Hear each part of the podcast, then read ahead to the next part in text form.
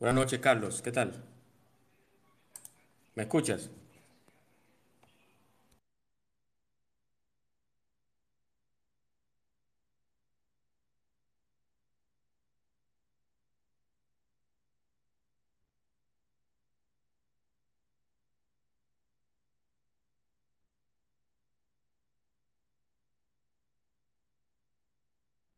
Excelentemente bien, Carlos. Buenas noches. Perfecto. Buenas, buenas noches. Hay... Buenas noches, buenas noches. Van... Hay unas cuantas personas que ya están. Edwin, el famoso, y Grisel. Claro, vamos a dar unos minutos. Vamos a dar unos minutitos, sí, para, para iniciar.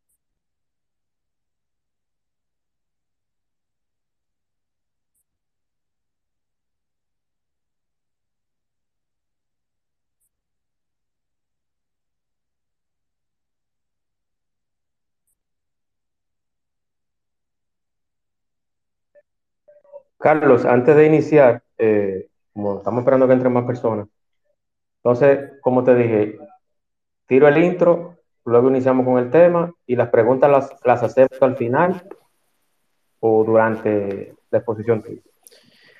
Eh, no bien, como tú tengas la dinámica, a mí me gusta que sea lo más interactivo posible, Quiz, quizá pudiesen ser eh, dos rondas de preguntas, una inicial y una al final.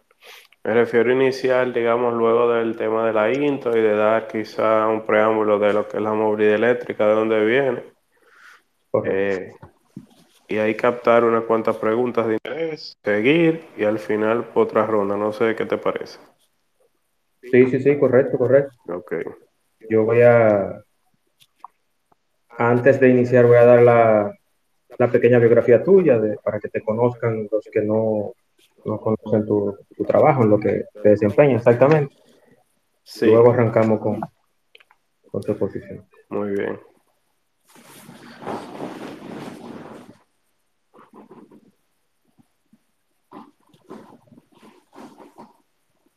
Si me escuchan bien, pongan un 100, por favor, para probar el sonido, de que todo esté bien.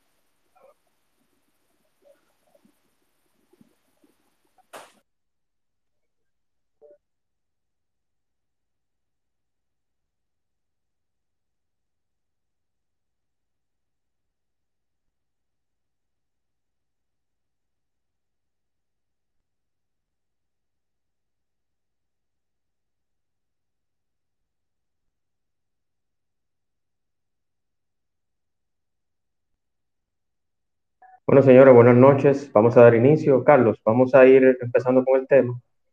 Y los que se vayan sumando, como va a estar grabada la, la sala, eh, se pueden poner al día con los primeros 5 o 10 minutos de, de la sala para no atrasarnos. Bien.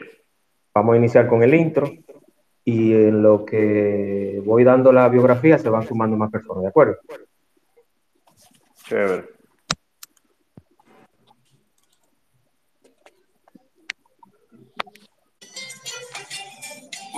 Dinámico e interactivo, donde tratamos temas muy interesantes y de crecimiento personal. Así es, el espacio de Juan Manuel. De lunes a viernes a las 8 de la noche por aquí, por Twitter. No te lo pierdas, síguenos en todas nuestras redes sociales como arroba carboneljuan. Te esperamos.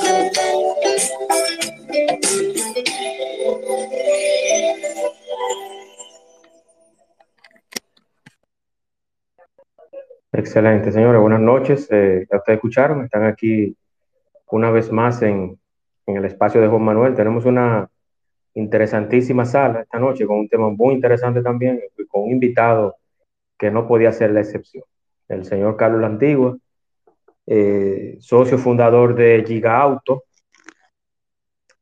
Eh, trabaja en todo lo que es la movilidad eléctrica, que es precisamente el tema de nuestra sala. El señor Carlos Lantigua es socio fundador de Giga Auto, como ya había dicho.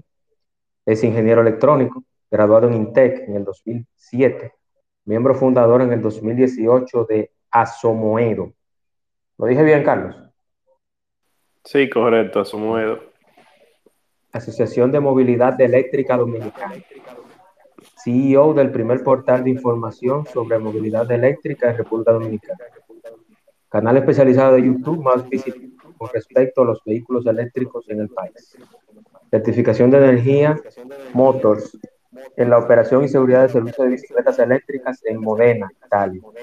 Certificación en cargadores rápidos para el fabricante líder mundial de cargadores para vehículos eléctricos EV Box en Ámsterdam, Países Bajos, Holanda. Miembro asociado en LATAM Mobility, un aliado de la ONU para asuntos de vehículos eléctricos en América Latina. Tesla Energy Certified, Kia Factory Nevada y San Francisco, California. Ingeniero jefe de la instalación del primer sistema de almacenamiento de energía Tesla, Power Pack, en la República Dominicana, en el Aeropuerto Internacional del Sitio. Auditor líder a cargo del proceso de certificación ISO 9001-14001 por la SGS de Londres. Certificado por Siemens y Festo en mecatrónica. CEM, Certified Energy Manager. Y REF, Renewable Energy Professional, la Asociación de Ingenieros Eléctricos de Estados Unidos, la AEE. Supervisor en la ejecución de la primera huerta solar interconectada del país en el Parque Cibernético de Santo Domingo. En el 2010 fue responsable de la puesta en marcha de la línea de producción de módulos solares en Moura, Portugal. También responsable de la certificación de productos UL IEC en el 2005. Obtuvo la certificación para equipos y software de medición de calidad en energía en Westland, Alemania. Yo entiendo que es una voz autorizada sobre todo lo que tiene que ver con la movilidad eléctrica. Adelante, Carlos. Bueno, gracias. Eh, yo sé que fue un poco extensa la presentación, pero para lo que nos compete hoy, vamos a hablar un poco de movilidad eléctrica. Eh, digamos, la evolución nos parece una novedad, pero vamos a ver si es así. Y también contar con la participación de todos ustedes, que de esto se trata y es la principal intención, que ustedes hagan preguntas, etcétera, y podamos hacer esto eh, bien interactivo. Pues fíjense, dando un preámbulo general primero y luego hablando un poco de la República Dominicana, la movilidad eléctrica la comenzamos a ver ya en las noticias, en los portales, como algo, digamos, de tendencia y, digamos, muy actual. Sin embargo, la realidad es que la movilidad eléctrica tuvo sus inicios hace mucho tiempo. Eh, los primeros vehículos y las primeras incursiones que se hicieron de motorizar el transporte fue eh, con un motor eléctrico. Por ejemplo, Ferdinand Porsche, que es el ingeniero y fundador de Porsche, una marca muy conocida por todos nosotros, fue el diseñador del Beater, que es uno de los carros más vendidos del mundo. Eh, el primer carro que Ferdinand Porsche hizo fue un vehículo eléctrico. Estamos hablando de finales de los 1800 y fue presentado en el Auto Show de París a principios del 1900. Increíblemente, los problemas que tuvo al inicio son los mismos que venía arrastrando todo ese tiempo, que era que los vehículos, eh, la batería no le duraba un tiempo considerable y bueno, decían ese entonces que eran muy rápidos y que, asustaban a los caballos. Entonces eh, se descubre y se aprende a refinar el petróleo con la familia Rockefeller al frente de ese movimiento y ya se, digamos, se pone a dormir todos los proyectos de electrificación del transporte y es sustituido por el motor a combustión. Hasta lo que, lo que vemos el día de hoy, que es la segunda ola realmente, cuando se revive ese proyecto de movilidad eléctrica, básicamente lo revivió el grupo GM, General Motors, con un carro que se llamó el EV1, estrenado a principios del 2000, finales de los 90, y fue un éxito tan grande en la gente que asustó a todo el sector del área de combustibles fósiles y de fabricación de vehículos convencionales del mundo y el grupo GM recogió todos los vehículos y los destruyó. Eso realmente creó un precedente y fue parte de la inspiración de, Elon Musk y Tesla para formar una empresa que realmente hiciera un vehículo eléctrico, que la gente viera que era un vehículo viable, que la autonomía era considerable, que era rápido, etcétera, etcétera. Hasta, hasta lo que tenemos al día de hoy, que ya la movilidad eléctrica ya está asociada a muchas cosas. Ya no se trata solo de, cuatro gomas, sino se trata de, de un elemento que toca muchas aristas, tanto la parte medioambiental como la parte social, como la parte vinculada a los objetivos del milenio, eh, el tema de las emisiones. Y sorprendentemente el, el, asunto del COVID lo visibilizó.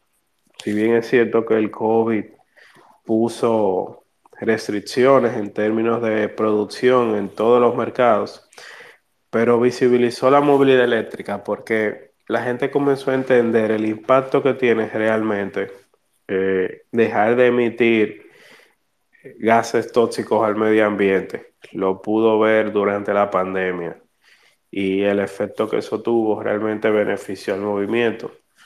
Y bueno, al día de hoy pues ya estamos en medio de una gran revolución que es bueno que todos nosotros lo sepamos para que no nos sorprenda de acuerdo a, a, las personas que conocen cómo se generan los cambios y las transiciones, dicen que lo que se va a vivir con el transporte ahora va a ser similar a lo que ocurrió cuando se cambió de la carreta y el caballo al carro.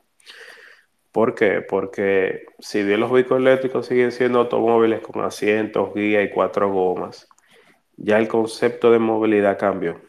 Y ahora el carro eléctrico no es solo un medio de transporte, sino que es una unidad de baterías con inteligencia y con la capacidad de no solamente transportarme, sino de suministrar energía en momentos que yo lo necesite.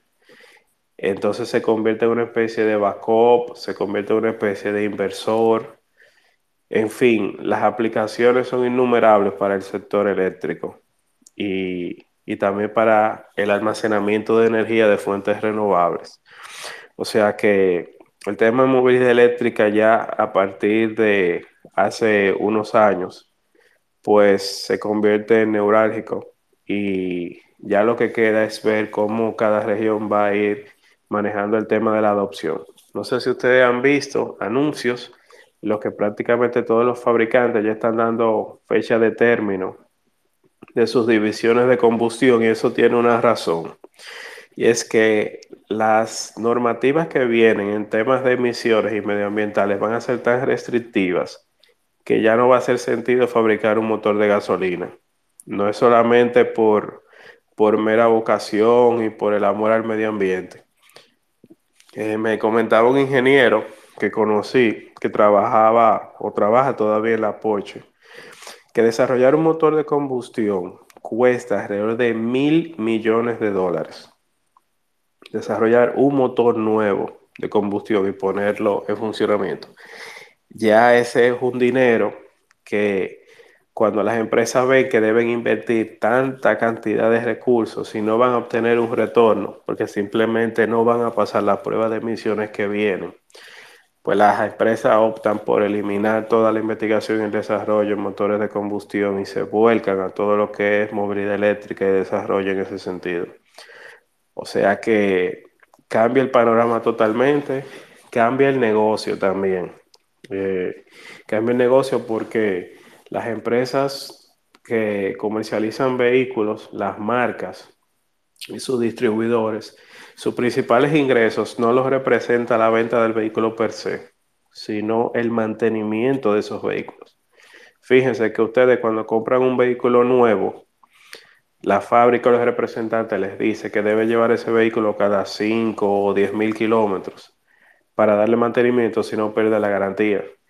Entonces, cuando uno quiere un vehículo nuevo, uno es un cliente cautivo por unos 5 años aproximadamente del servicio, mientras que la movilidad eléctrica eso cambia, porque ya el vehículo eléctrico no requiere mantenimientos recurrentes como cambios de aceites, correas, bujías, eso se elimina.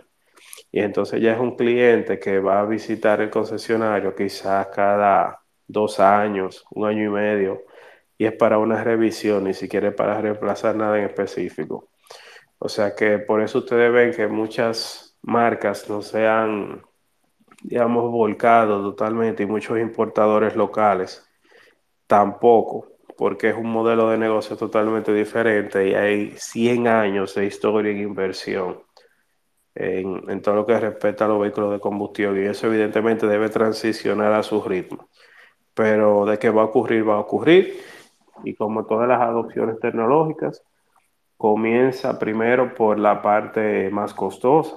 Los que pueden pagar el sobreprecio de las tecnologías nuevas son los que comienzan adquiriendo, dígase los vehículos de gama alta. Y a medida de que se va aumentando la capacidad productiva y la economía de escala, entonces esos productos ya van llegando a otros sectores y, ahí se comienzan a abaratar los precios, que es lo que está ocurriendo ahora, sobre todo con los vehículos chinos, que China presenta un paradigma también muy importante todo este movimiento y les voy a comentar por qué. La industria del automóvil tiene su génesis digamos, en Europa, Alemania, Francia, Italia, se mueve Estados Unidos y todo el tiempo y el conocimiento acumulado, luego Japón, se integra Corea, de esas regiones, pues los ha hecho los líderes globales en la producción de vehículos con sus diferentes marcas. Entonces, ¿qué sucede? Hace alrededor de 20 años, en China, se dieron cuenta de que el tema medioambiental era insostenible, sobre todo el asunto de las emisiones eh, que generaba su producción a carbón. La producción energética a carbón tiene un componente eh, que es lo que la hace, digamos, muy complicada y poco atractiva, y es el asunto del particulado de las emisiones. Eh, son unas partículas que se precipitan, se precipitan con la lluvia y comienzan a generar problemas respiratorios graves, contaminar fuentes de agua, en fin. En términos medioambientales es una de las que crea los mayores inconvenientes.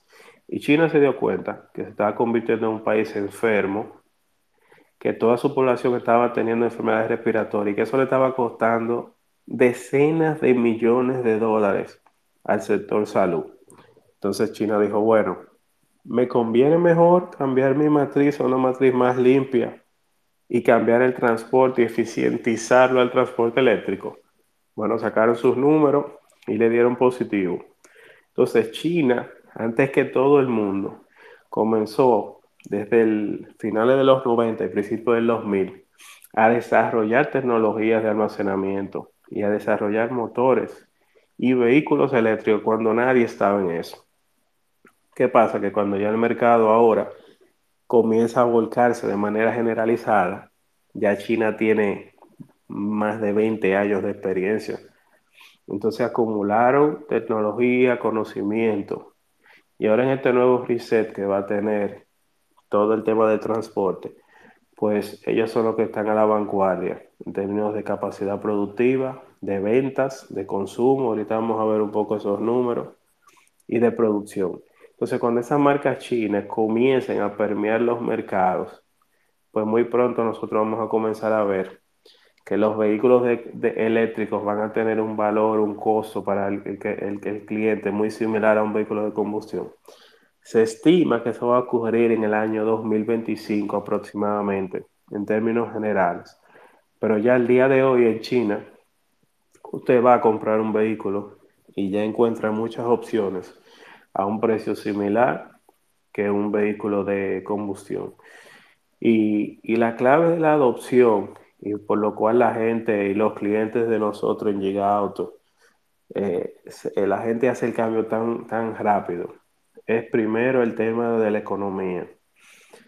Cuando un vehículo de combustión tiene una eficiencia de alrededor de un 30 eh, a un 40% si es diésel.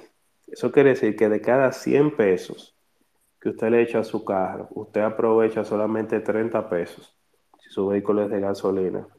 Y el resto usted lo bota en humo y calor. Y de esos 30 pesos usted sabe que usted paga un impuesto considerable.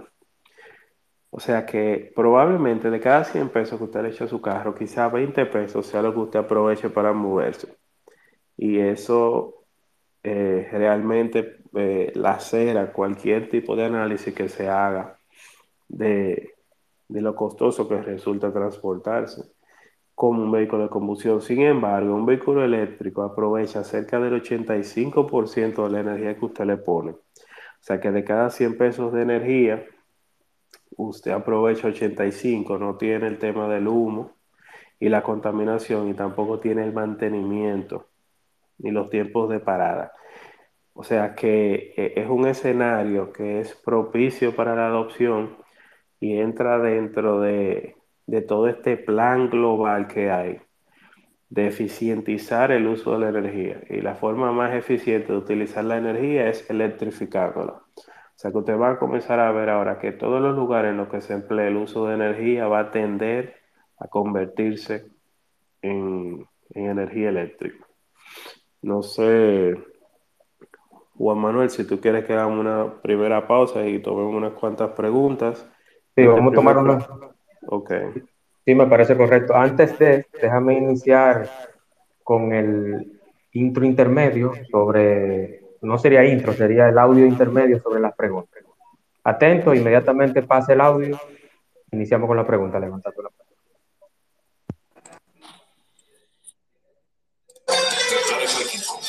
hacer tus preguntas, escríbenos el privado en arroba Juan. El espacio de Juan Manuel.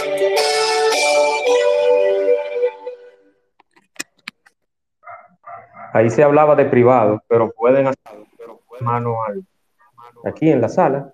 Inmediatamente yo en ese mismo orden le doy la participación.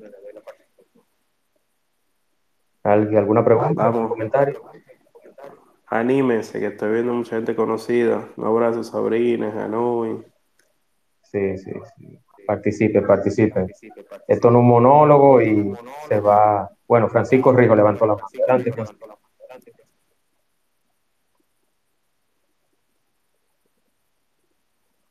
Adelante, Francisco. Primero Francisco y luego Manuel. Francisco, adelante, está como speaker. Hermano, buenas noches. ¿Cómo está Juan? ¿Cómo está la antigua? Buenas noches, un abrazo, Francisco. La antigua.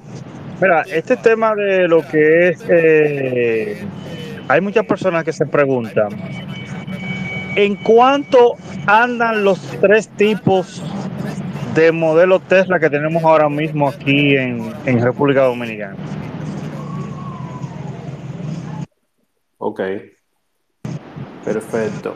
Pues, eh, mira, los precios de los vehículos Tesla eh, digamos que comienzan en unos 65 mil dólares aproximadamente con el modelo 3, luego de los últimos aumentos que han tenido, hasta los ciento y tanto altos, casi 200, en la modelo X y en el modelo S Plat.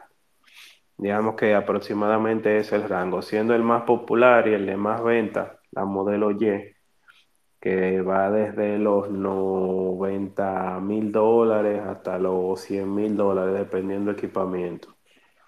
Aproximadamente ese es el rango de precios. Cae en el rango de precios de, de vehículos, digamos, similares en términos de marca a los alemanes.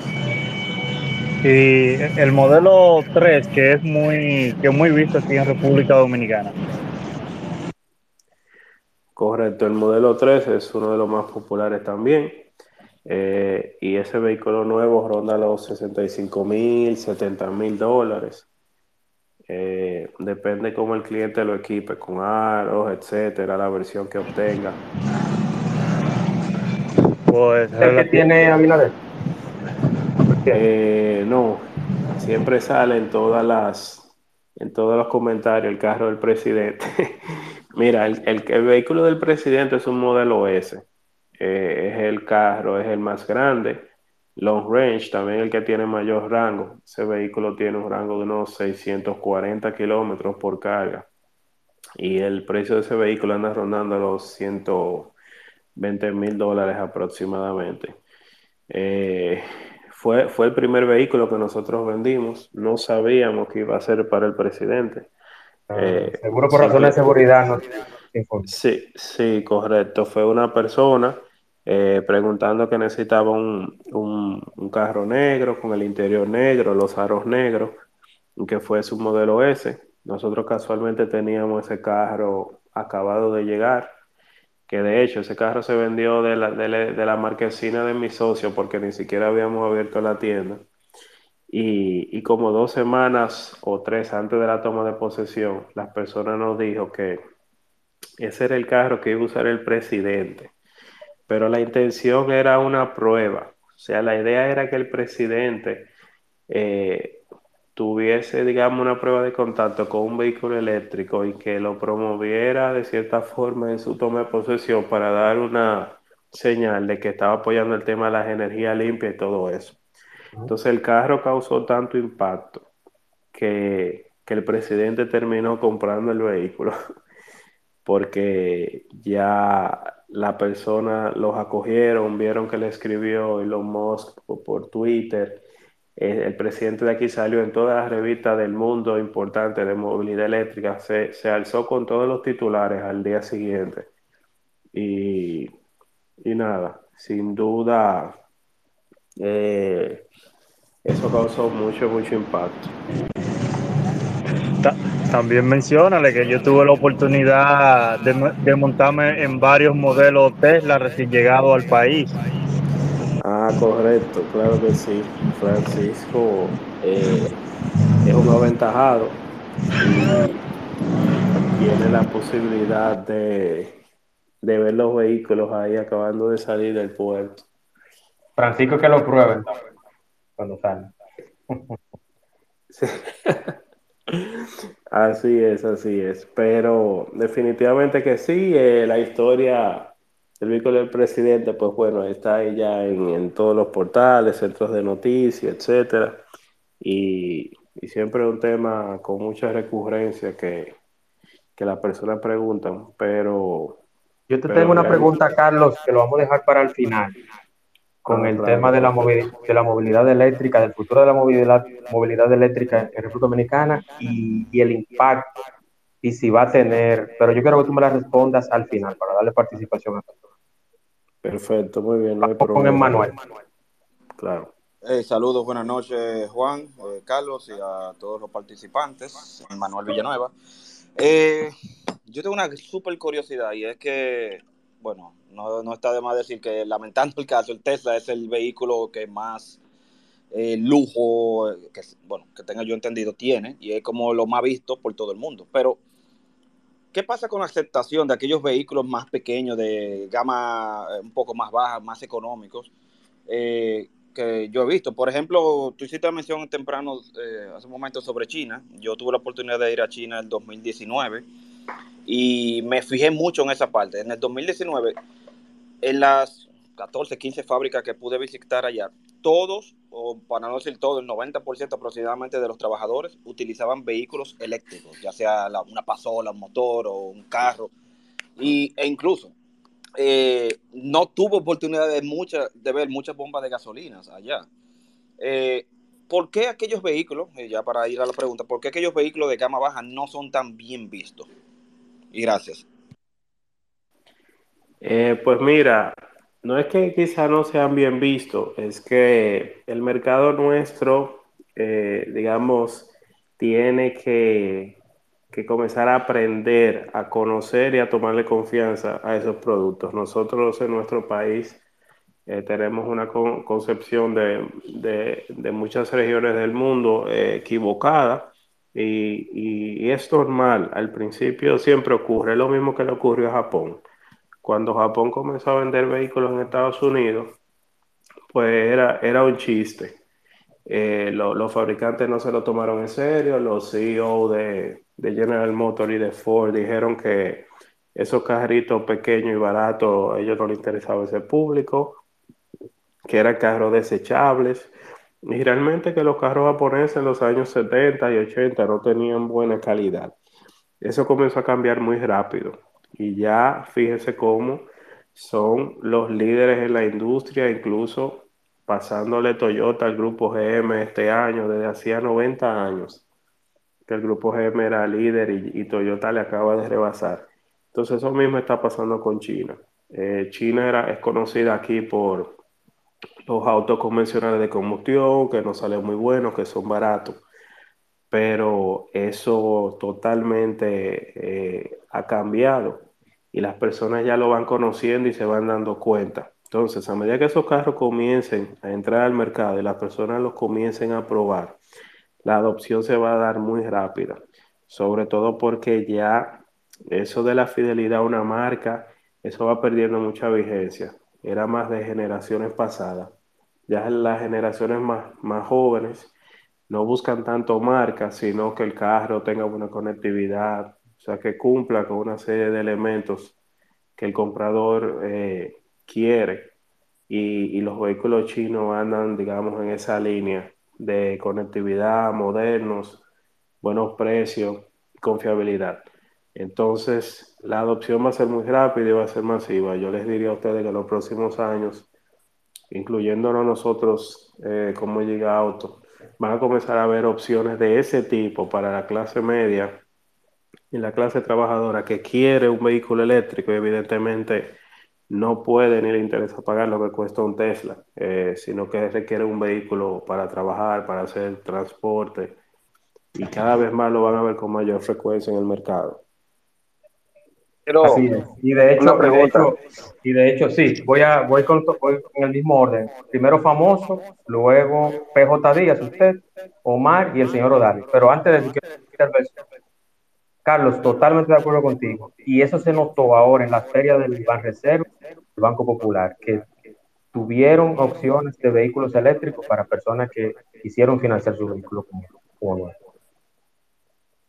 Así es, totalmente. Eh, ya la percepción comenzó a cambiar y ya estamos viendo vehículos chinos incluso en todas las gamas, incluyendo en la gama alta, vehículos muy costosos y ya la gente le va perdiendo el miedo, por decirlo así. Así es, así es. Vamos con el famoso. Adelante, famoso. Recuerden ser un poquito breve con la intervención para que tengan oportunidad. Eh, sí. Este, buenas noches, Juanma. Buenas noches a, a Carlos y a, y a, y a la está aquí. Carlos, la pregunta que me hago Claro que está este público de es diferente a, a los otros países, pero mi pregunta es, cuando se está, cuando se está hablando de, de autos electrónicos, la pregunta sería, también hay autos electrónicos para personas especiales como nosotros. Ok. Excelente pregunta. ¿Comprendiste bien? Sí, sí. Me preguntaba si, si hay vehículos eléctricos para personas con condiciones especiales. eh, y bueno, mira, te cuento, realmente eh, ese es un punto muy importante porque se estaba debatiendo en un congreso reciente de que la movilidad, la nueva transición hacia la movilidad debe ser inclusiva. Y definitivamente las personas que tienen algún tipo de discapacidad motora o presenta algún tipo de dificultad a la hora de manejar un carro convencional, debería tener la opción en el mercado de que eh, los vehículos tengan la capacidad, digamos, de, de acoger a personas con condiciones especiales. Digamos que no es un producto que se fabrique de manera eh, normal en una línea de producción, pero sí eh, muchas marcas lo toman en cuenta.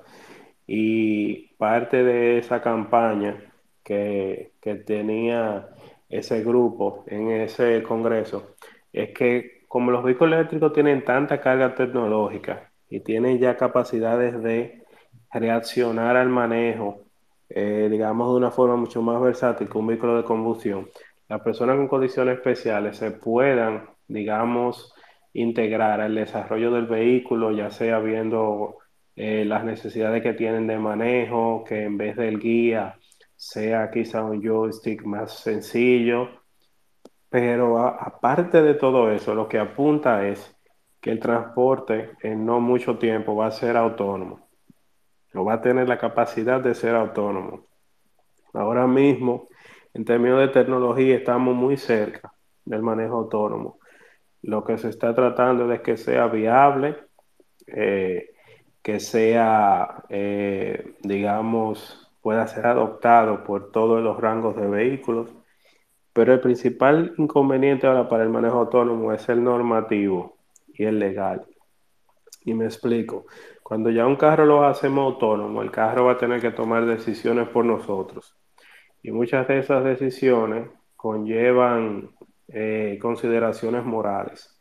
Por ejemplo, imagínese que usted va en un carro autónomo y de repente al mismo tiempo en la calle se atraviesa un señor mayor y un niño y el carro tiene que tomar una decisión.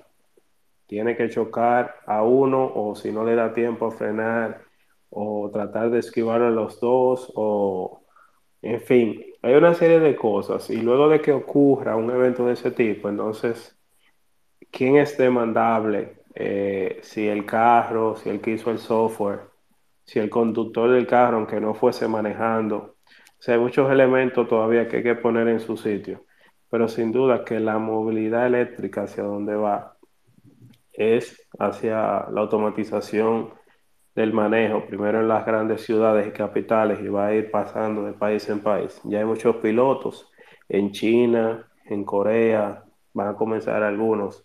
Yo tuve la oportunidad de ser, de vivir uno eh, presencialmente en California, en una ruta, digamos, modelo que tiene en San Francisco. Y, pero bueno, el, el vehículo tenía muchas cámaras, eh, LiDARs, que son eh, radares a partir de señales luminosas que van haciendo un sampling y van haciendo una fotografía en tiempo real. Y todavía se veía muy aparatoso, pero, pero ya eso se está integrando en los vehículos y ya resulta ser imperceptible. Hay una empresa china que se llama Xpeng que acaba de mostrar un carro bien asequible, va a costar unos 35 mil dólares aproximadamente, 30 mil dólares allá en China. Y tiene la tecnología del LiDAR y capacidad de manejo nivel 3. Hay cinco niveles de, de manejo a la asistencia. Nivel 1, que son los más básicos, que son el cruise control, ese tipo de cosas. Y así va subiendo. Nivel 2, nivel 3. Ya el nivel 3, ya el carro tiene capacidad de cambiar de carril, de tomar salidas, eh, de cruzar calles de doble vía, etcétera. Y ya el, el nivel 4, pues el vehículo ya tiene total dominio de manejo, tomar rotondas, señales de tránsito, ajustar los límites de velocidad. Y ya a nivel 5, pues el carro ni necesita que haya nadie sentado en el, en el asiento del piloto, sino que ya el carro es totalmente autónomo. Digamos que ahora Puedes mismo dormir, estamos... tú te puedes dormir y el carro anda solo. Exacto. En teoría tú te puedes dormir. Digamos que ahora estamos en el nivel 2 y 3. Pues lo que entonces le- lo que, lo que no somos, lo que no somos tan jovencitos en esta sala, recordemos Night Rider, el auto fantástico, algo así parecido. Exactamente, un auto fantástico que usted lo llama un punto X y el carro navega y va. Digamos que Tesla tiene un programa que, ya lo hace bastante bien, que es el full self driving, y, digamos que está muy cerca de eso. Pero como les digo, hay todavía muchos temas normativos que hay que, que serpentear. Y eso es un tema. PJ Díaz, adelante, PJ. Disculpe, hermano. aquí.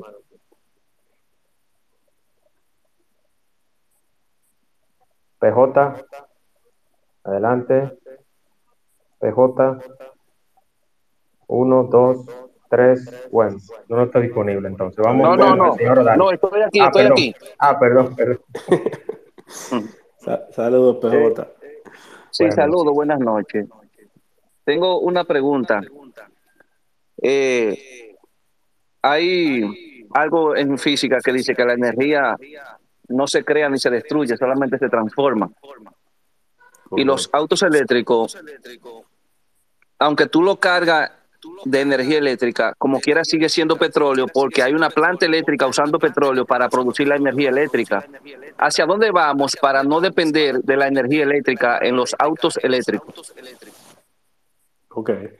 Sí, eso también es una pregunta muy recurrente que dicen, ok, eh, el vehículo eléctrico como quiera tiene que ser recargado con, con electricidad y la mayoría de las plantas son térmicas. Pues mira, te cuento lo siguiente. Hay una diferencia fundamental y es eh, en el tema de la eficiencia y en el tema de que el grid eléctrico de los países cada vez se hace más limpio y el combustible no. En, en Europa se hizo un estudio de las emisiones de los vehículos eléctricos y de combustión.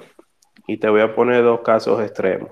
El peor caso de generación eléctrica que tú puedes tener en Europa es el de Polonia, donde hay veces que el 100% de la energía se debe generar con carbón. Polonia tiene una de las matrices eléctricas, digamos, más atrasadas de, de Europa. Y, y cuando en Polonia se genera con carbón, aún tú cargando el vehículo eléctrico con esa generación, es un 22% menos contaminante. ¿Por qué? Porque el vehículo eléctrico, si bien es cierto que tú lo cargas con energía de una planta que está consumiendo combustible, tú tienes esa, eh, esa emisión, pero tú no tienes emisiones locales.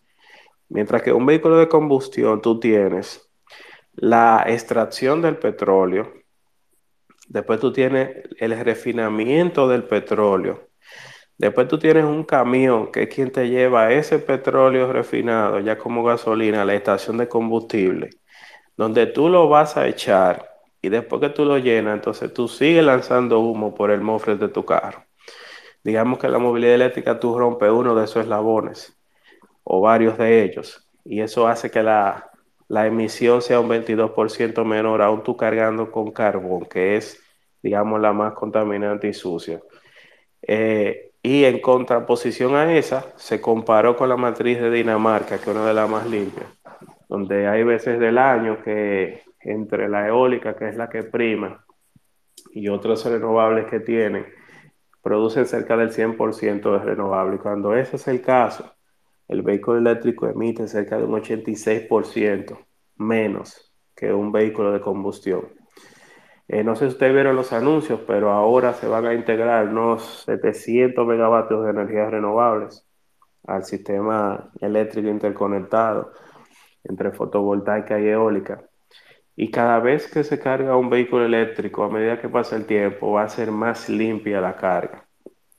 Mientras que la gasolina tiene una propiedad física que siempre va a ser gasolina. O sea que eh, a pesar de eso que tú comentas, siempre utilizar un vehículo eléctrico va a ser menos contaminante. Y la huella de carbono que genera la fabricación de la batería, que es, digamos, su principal inconveniente, se recupera alrededor de un año y medio, dos años. Con la tecnología que hay ahora, que también eso se está modificando constantemente. Las químicas de la batería van cambiando constantemente, se van utilizando menos tierras raras. Ya se han hecho anuncios de baterías de sodio, eh, sustituyendo el litio por sal, literalmente. Y, en muy pocos años, la batería de los vehículos eléctricos van a tener muy pocos materiales que requieran de una extracción contaminante, como es el cobalto, que es el principal problema de, de la movilidad eléctrica que se extrae, el 85% del cobalto se extrae de la República del Congo, donde no hay regulación. Por eso ustedes ven que los fabricantes se están alejando del cobalto y prácticamente todos los vehículos chinos están viniendo con una batería que se llama, que la química se llama litio ferro fosfato. De esa manera eliminan el cobalto y lo sustituyen por hierro, que es un material ya regulado, mucho más común y que tiene un impacto medioambiental mucho más bajo. Pero muy buena tu pregunta. Excelente, muchísimas gracias, Carlos. Vamos con Omar Abreu. Y Giselle también tiene la mano levantada. Sí, sí, Giselle también. Giselle también. Vamos con Bueno. Omar primero. Saludos. Omar. Mi pregunta es, ¿cuáles ventajas y desventajas puede tener eh, los vehículos eléctricos en el país, tomando en cuenta el abastecimiento? Por ejemplo, no es lo mismo que yo compro un vehículo de gasolina, un ejemplo, con tres bombas de gasolina en el país entero, por ejemplo. Entonces la movilidad y, y- o sea, estoy suponiendo que quizás se dificulta, pero eh, ya, eso es todo. Sí, muy buena pregunta también, Omar. Pues fíjate, eh, yo uso vehículo eléctrico desde el 2017 y la verdad es que cerca, más del 90% de las cargas, eh, los usuarios de los vehículos eléctricos la hacen en la casa. Yo tengo una toma de carga aquí en el sótano de, de donde yo vivo, en mi edificio, y ahí yo cargo mi carro y por peor comportamiento que tenga la energía, usualmente usted recibe en la noche 2, 3, 4, 5 horas de energía y ya con eso es suficiente para concluir una carga de un carro eléctrico. Nosotros actualmente en el país tenemos eh, una de las redes de carga más densa de Latinoamérica con cerca de 300 puntos de recarga y eso va aumentando. Por ejemplo, yo hoy estaba en Puerto Plata y ¿qué yo hice? Yo salí temprano en la mañana a Puerto Plata, me paré a desayunar en Miguelina, en Bonao y, y ahí yo tengo un cargador rápido. Entonces, mientras yo me desayunaba, yo puse el carro a cargar. Ahí yo salí con el carro lleno, como en unos 20 minutos aproximadamente que me detuve. Llegué a Puerto Plata, tuve la reunión. De Puerto Plata regresé a Santiago, me paré en el Nacional, el supermercado Nacional, cargué el carro mientras me comí una ensalada y compraba agua. Y como en 40 minutos aproximadamente que tardé, pues ya yo estaba listo para continuar el viaje y llegué a Santo Domingo. O sea, todos los usuarios de vehículos eléctricos tienen una aplicación donde ven dónde hay puntos de recarga y tú lo que haces es que tu viaje lo planificas en base a dónde tú vas a necesitar cargar. Y de esa forma, desde hace cuatro años ya, soy usuario de movilidad eléctrica y gracias a Dios no he tenido ningún inconveniente. Y eso va a ir creciendo con el tiempo. Que no es que tú te vas a quedar, que tú vas para Puerto Plata, para Santiago y te vas a quedar en el camino. No, para nada. De aquí a Puerto Plata tú te encuentras con varios cargadores rápidos y mucho más cargadores lentos. Carlos, yo tengo una curiosidad, según el, el mapa, el mapping de, de los, de los cargadores que tú me enviaste. Yo estoy viendo que aquí en Punta Cana hay tres cargadores solamente. ¿Eso es cierto? Mira, eh, depende del filtro. Si tú le pones que puntos de carga rápida, pues tú tienes en, en Downtown Mall o en Downtown Mall, no. Eh, bueno, sí, eh, donde está ahí el En el Nacional, parqueo. en el No, parqueo. En, en el parqueo del, del Nacional de Punta Cana hay uno y en Downtown Mall, donde está Jumbo, hay otro. Exacto, pero también tú tienes en Bávaro varias estaciones que tiene el amigo amable por allá. En casi todas las estaciones de amable hay un cargador rápido. Cepem me parece que tiene uno. Sí, hay, tienes uno en la oficina de CEPEN y eh, digamos que, que por el momento tú tienes la, el 70% del país enlazado O con sea, que yo puedo romper cochinito, puedo romper cochinito y meterme en un carro eléctrico.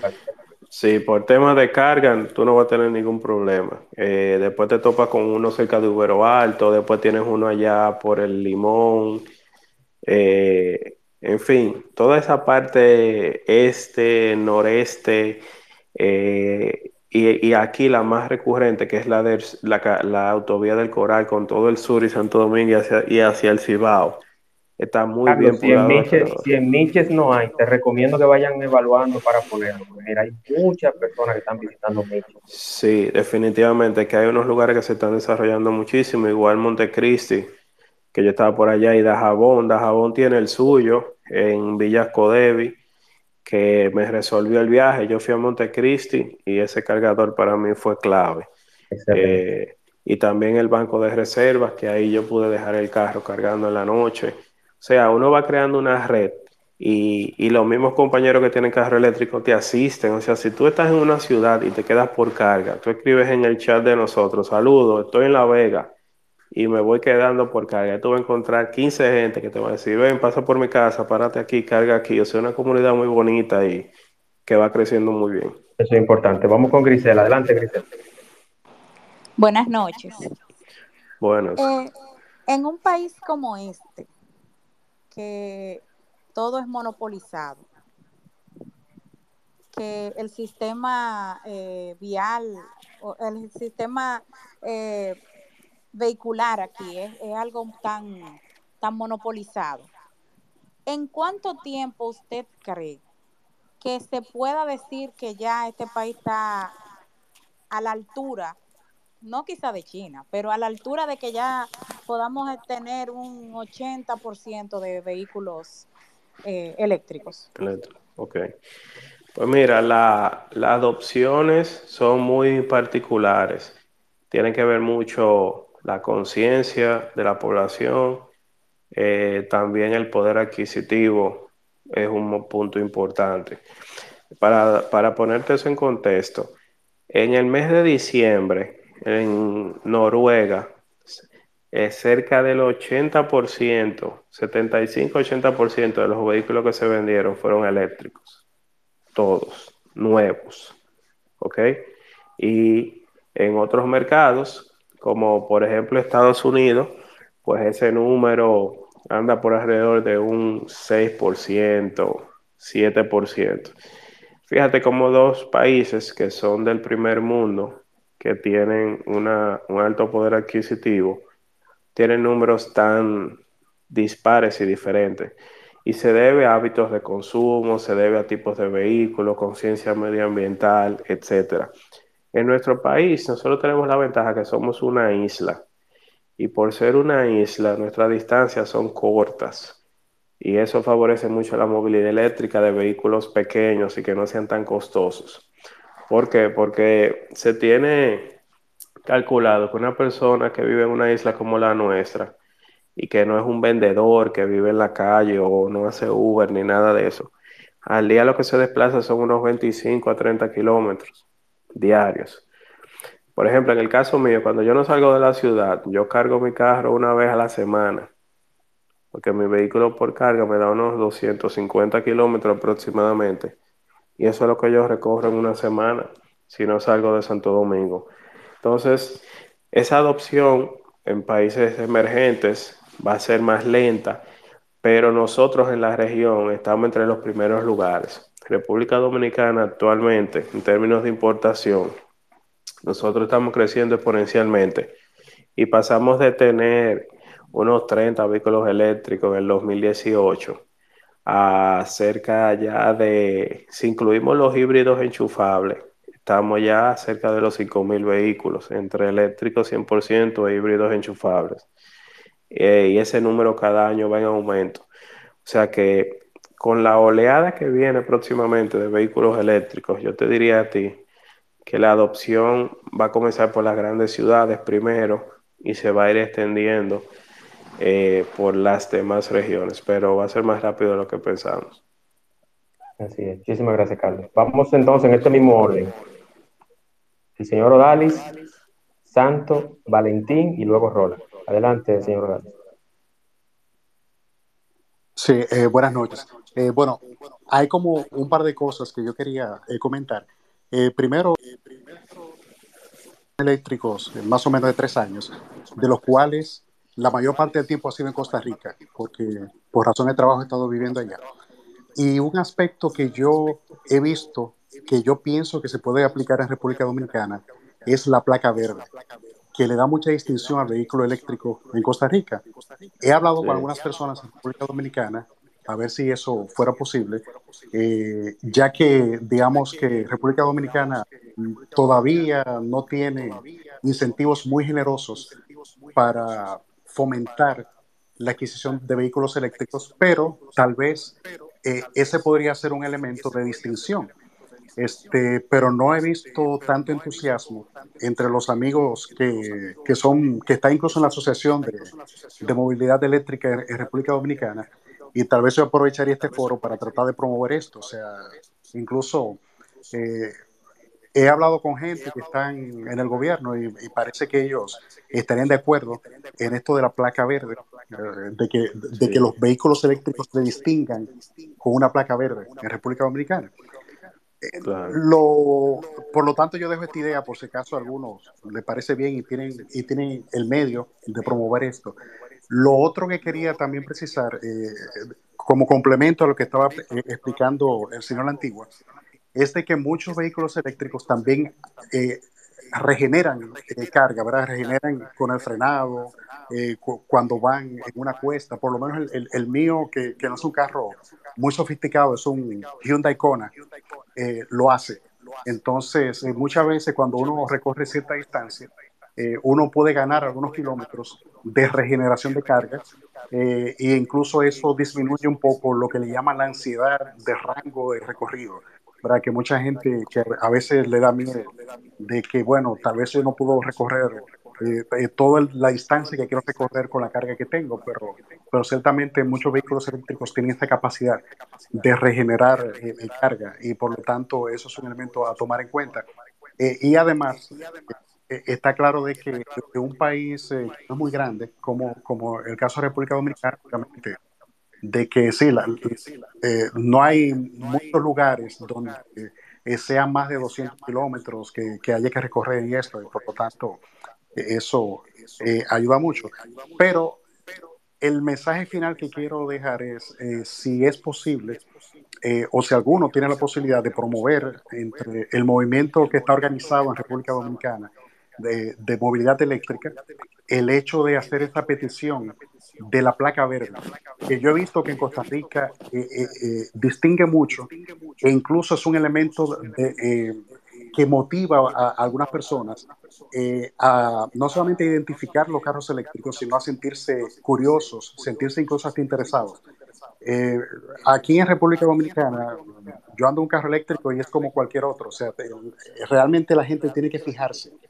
Eh, pero en Costa Rica yo veía que había gente que se me acercaba y me preguntaba, ah, eso es un carro eléctrico, y era porque veía la placa verde, más que la marca, más que el vehículo dijera eh, que es eléctrico, ¿verdad? Entonces, por eso yo creo que tal vez eso podría ser un elemento a tomar en cuenta y adoptar eh, en la República Dominicana.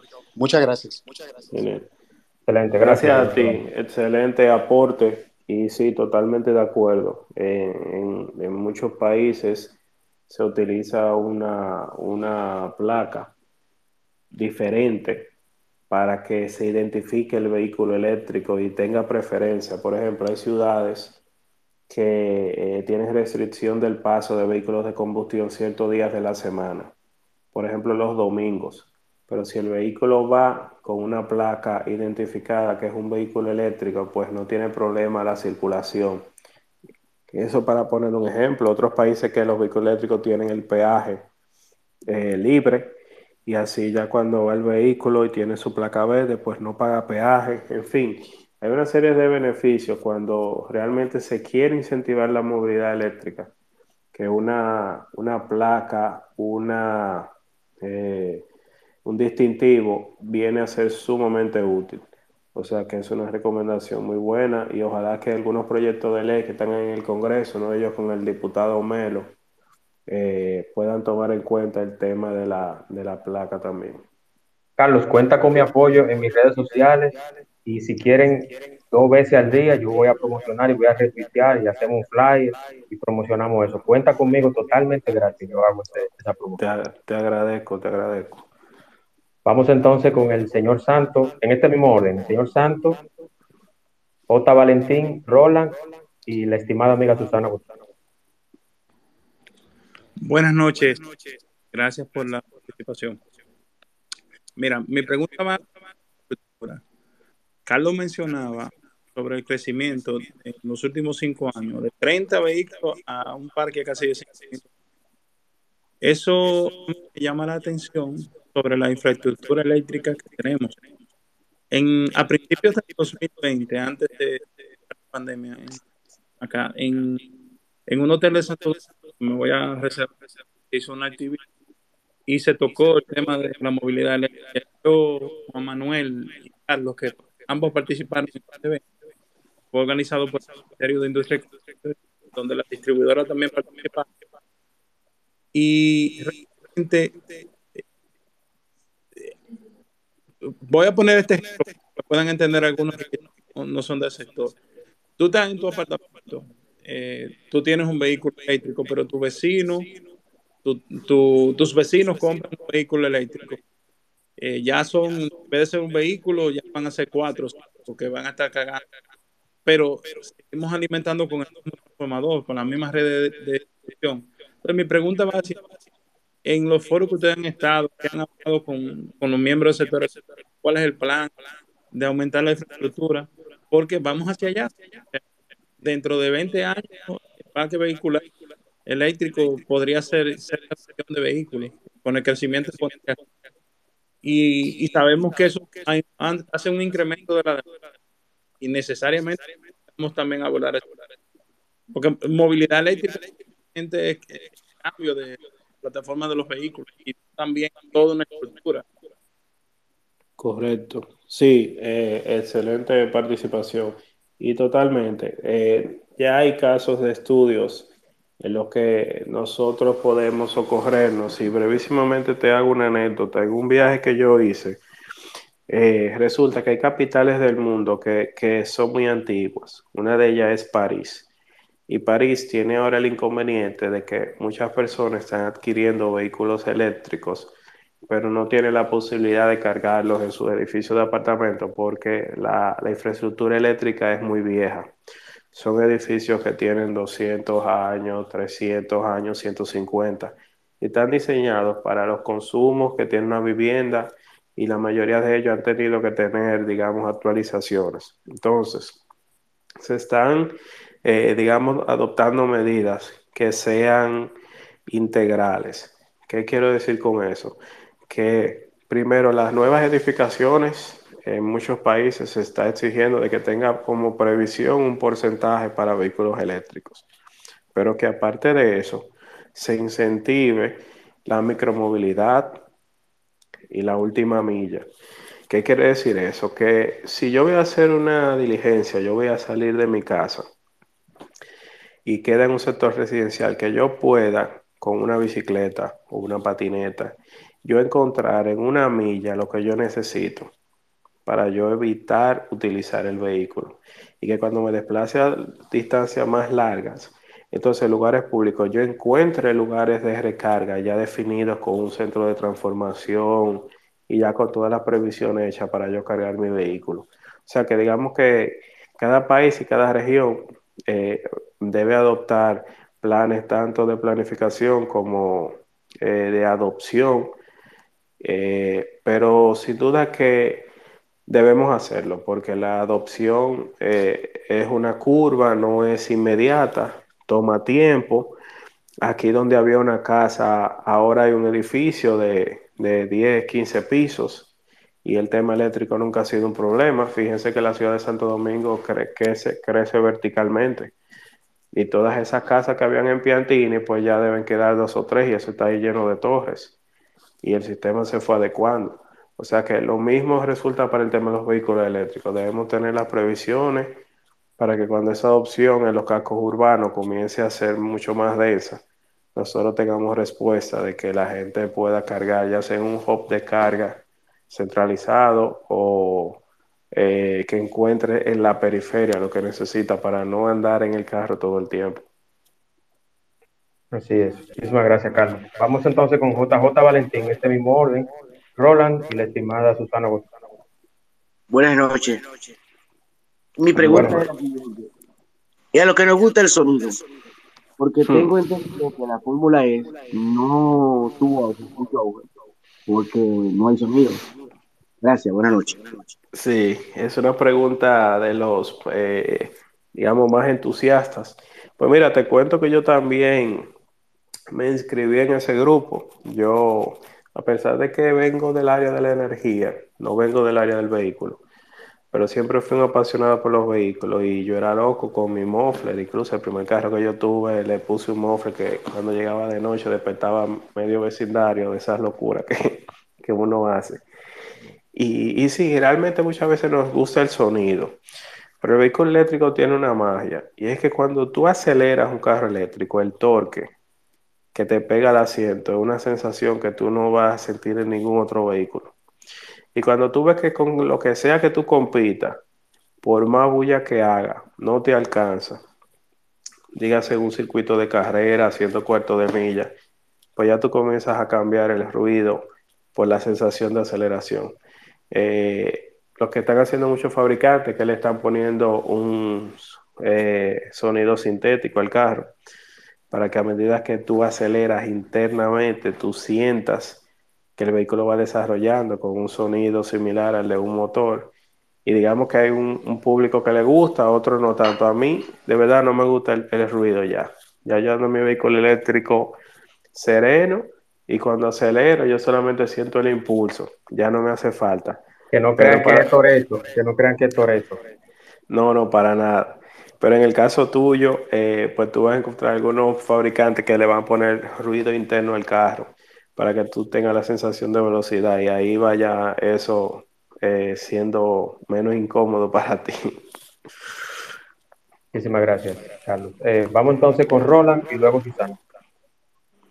Eh, ¿Me escuchan? Buenas noches. Sí, muy bien. hermano. Mira, eh, sobre el tema de la Fórmula E, estuve leyendo que el regulador eh, obligó a los fabricantes de esos vehículos a colocarle ruido. Para la próxima temporada vas a escuchar a los esos vehículos haciendo ruido en la pista. Bueno, ahí está. Entonces, sobre mi, la parte de mi pregunta viene, que es la siguiente. En este país que tenemos temas eh, con la facturación eléctrica y demás, ¿cuánto aporta en caso de que yo tenga un vehículo eléctrico por las instalaciones del lugar aquí en mi casa a mi factura eléctrica mensualmente? Ok, muy buena pregunta. Bueno, mira, te voy a poner mi caso. Eh, yo consumía eh, cerca de 10 a 12 mil pesos de combustible en un vehículo, en un Peugeot 306, un carro mediano que no consume demasiado. Y ahora mi consumo en el vehículo eléctrico, recorriendo distancias similares, es de unos 1.500 a 1.800 pesos.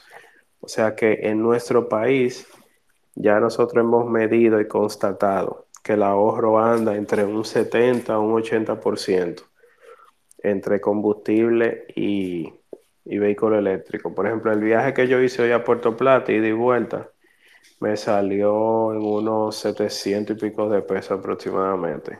Con fresco, más barato que el gas. Eh, sí, cuando yo voy al este pago más de peaje que de, que de energía. Dios mío. Excelente. Y otro punto, digo dos puntos, un comentario, ya que tengo eh, conocimientos en el mundo de la banca. La, eh, los, los llamados préstamos verdes son una realidad, señores.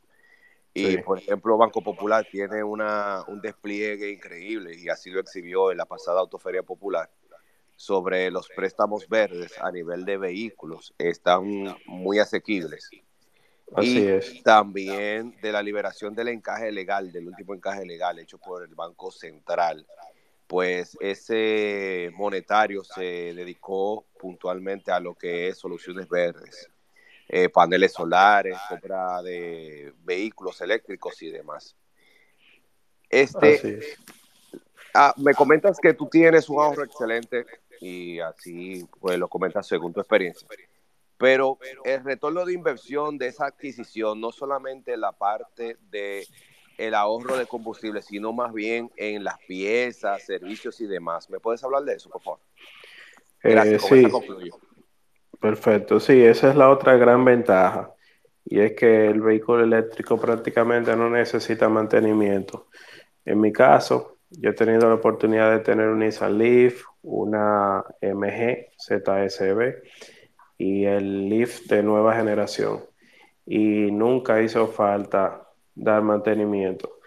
Solo en uno de ellos le cambié la goma, que es algo de, de recambio convencional. O sea que el, aparte del tema del combustible, para muchos clientes nuestros en Giga Auto, el gran ahorro ni siquiera es el combustible porque no salen tanto. Es que tienen vehículos de alta gama y cuando van a hacer un mantenimiento les cobran 500, 600, 800 dólares y, y con eso andan ellos medio año con la energía paga de su carro sin dar mantenimiento. O sea que para las empresas esa es una de las mayores ventajas que tiene, porque las empresas no solo miden el costo del, del, combustible, sino los costos de mantenimiento y el tiempo de parada, que para la mayoría de las empresas es un factor vital. El vehículo eléctrico tiene tiempos de parada muchísimo menor que un vehículo de combustión. Para que ustedes tengan una idea, cuando se hizo el piloto de autobuses para la línea de Colombia, un autobús en Colombia, con sus mantenimientos al día y todo, estaba cerca del 75% del tiempo en funcionamiento en su ruta. El, el, otro fracción de tiempo era dando mantenimiento, que se le dañó la transmisión o algo así. El vehículo eléctrico, como casi no tiene componentes móviles ni de ningún tipo, el tiempo de uso es cerca del 90%. O sea que para ese tipo de uso, el tiempo de, de, utilidad es fundamental y por ahí se calculan los retornos y los números dan bastante bien. Excelente, muchísimas gracias. Vamos con Susana. Adelante. Buenas, qué bueno estar con ustedes ahí, escuchar y aprender tanto. Eh, yo quería saber, la antigua, porque sé que estás inmerso en la mesa que está trabajando con la normativa de reglamento de movilidad eléctrica. Lo último que supe, sí.